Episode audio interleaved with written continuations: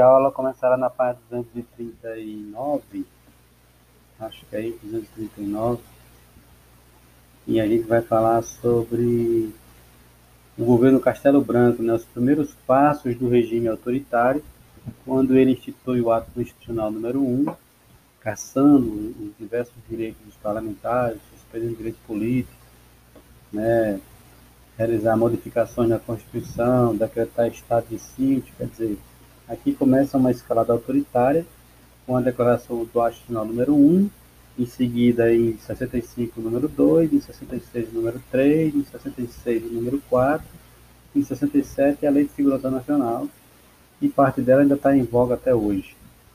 É, dois partidos políticos prevaleceram no poder, nós chamamos de Aliança Renovadora Nacional Arena e o Movimento Democrático Brasileiro, o MDB. Somente esses dois partidos podem existir legalmente, os outros partidos vão para a clandestinidade, eles não podem existir, funcionam clandestino. Em seguida vem o governo de Costa e Silva, e aí a ditadura começa novamente a endurecer, quando Castelo Branco sai e o novo marechal Costa e Silva assume, né, há uma, uma disputa interna muito grande e integrantes do MDB se retiram do local de votação, mas, de qualquer maneira, assume Costa e Silva no dia 15 de março de 67. Alguns protestos populares acontecem no Brasil, liderados por alguns estudantes, alguns operários, né? É, porque havia um baixos salários, os políticos de oposição criticavam as arbitrariedades da ditadura e Carlos Lacerda, por exemplo, é um exemplo de político de oposição à ditadura militar. Inclusive, membros da Igreja Católica passaram, então, a serem contra ao regime militar brasileiro. É, também nesse momento aqui acontece um fechamento político, vamos dizer assim, em 1968. Ele fez um discurso veemente no Congresso Nacional contra os militares responsabilizando pela violência sofrida pelos estudantes. E essa, esse discurso acabou é, aumentando ainda mais. Ele solicita o ministro da Justiça, por exemplo, é, Moreira Alves, da Câmara, mas não concede autorização para esses atos. O ato número 5, ele termina por endurecer cada vez mais, confere ao presidente da República amplos poderes, né? E esses amplos poderes né, vão, vão, por exemplo, determinar a prisão de, de Carlos Lacerda, que era um dos principais opositores aí ferrenhos da ditadura militar no Brasil, o Marechal Lott, né, fecha o Congresso Nacional por tempo determinado, cassou o mandato de centenas de deputados estaduais, federais, vereadores, prefeitos e afastou todos os ministros do Supremo.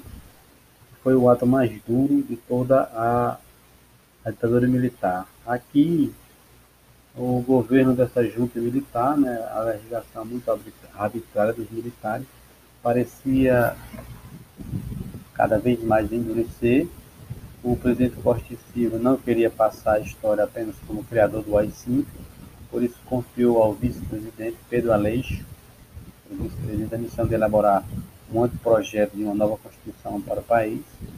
A carta estava praticamente concluída quando Costa Silva foi obrigado a se afastar da presidência por razões de saúde. Pedro Aleixo foi impedido de, de substituí-lo e os militares então não queriam servir no poder.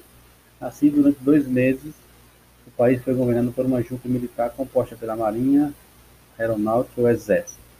E no dia 22 de outubro de 69, essa junta militar, o Congresso foi reaberto, mas sem os deputados caçados, dez meses antes, logo após a edição do ato institucional número 5. É, no local, no, é, depois dessa ditadura depois desse depois desse dessa junta militar vai assumir aqui então é, um outro militar no poder, é, reconhecendo a impossibilidade de Costa Silva assumir a presidência, o ato comandado pelos militares, Emílio Garrastazu Médici, vai então suceder. O seu nome foi referendado pelos demais parlamentares do Congresso. Então, a partir de 1969, o governo brasileiro é, passa a liderança de Carrastazu Médici. Médici ele vai suspender, né, quando a suspensão dos direitos fundamentais do cidadão, qualquer um que se pronunciasse contra o governo poderia ser perseguido, demitido do emprego ou até mesmo preso. E os militares procuraram esconder da população um combate violento aos opositores ou às ideias liberais, socialistas, comunistas. Né? E aí começam no Brasil os levantes armados. Com o endurecimento do regime, começaram a surgir diversos grupos armados, né, promovendo atos violentos, incluindo assalto a banco, para ter dinheiro para poder bancar a luta armada contra a ditadura militar. Inclusive, até sequestros de diplomatas não foram realizados.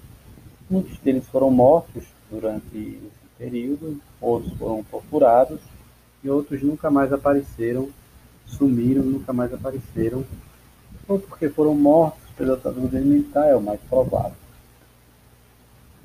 Para divulgar os projetos e ações, o governo militar passou a fazer uso da televisão. Nestes anos, ampliou consideravelmente a importância dos veículos de comunicação né, e começou a facilitar, então, que diversos outros iniciativa privada tivesse é, uma percentagem na, nas TVs. Foi o caso da TV Globo, por exemplo, que aparece aqui surge como uma grande potência. Também nesse governo Médici ocorreu o que de milagre brasileiro, que foi grandes projetos de integração nacional apareceram, comandados por Delfim Neto, a economia teve um salto de crescimento com a indústria automobilística, elevando a economia do Brasil né, para patamares nunca antes vistos. Então, isso é um pouco do que foi o governo militar até o governo de Médici. Ok?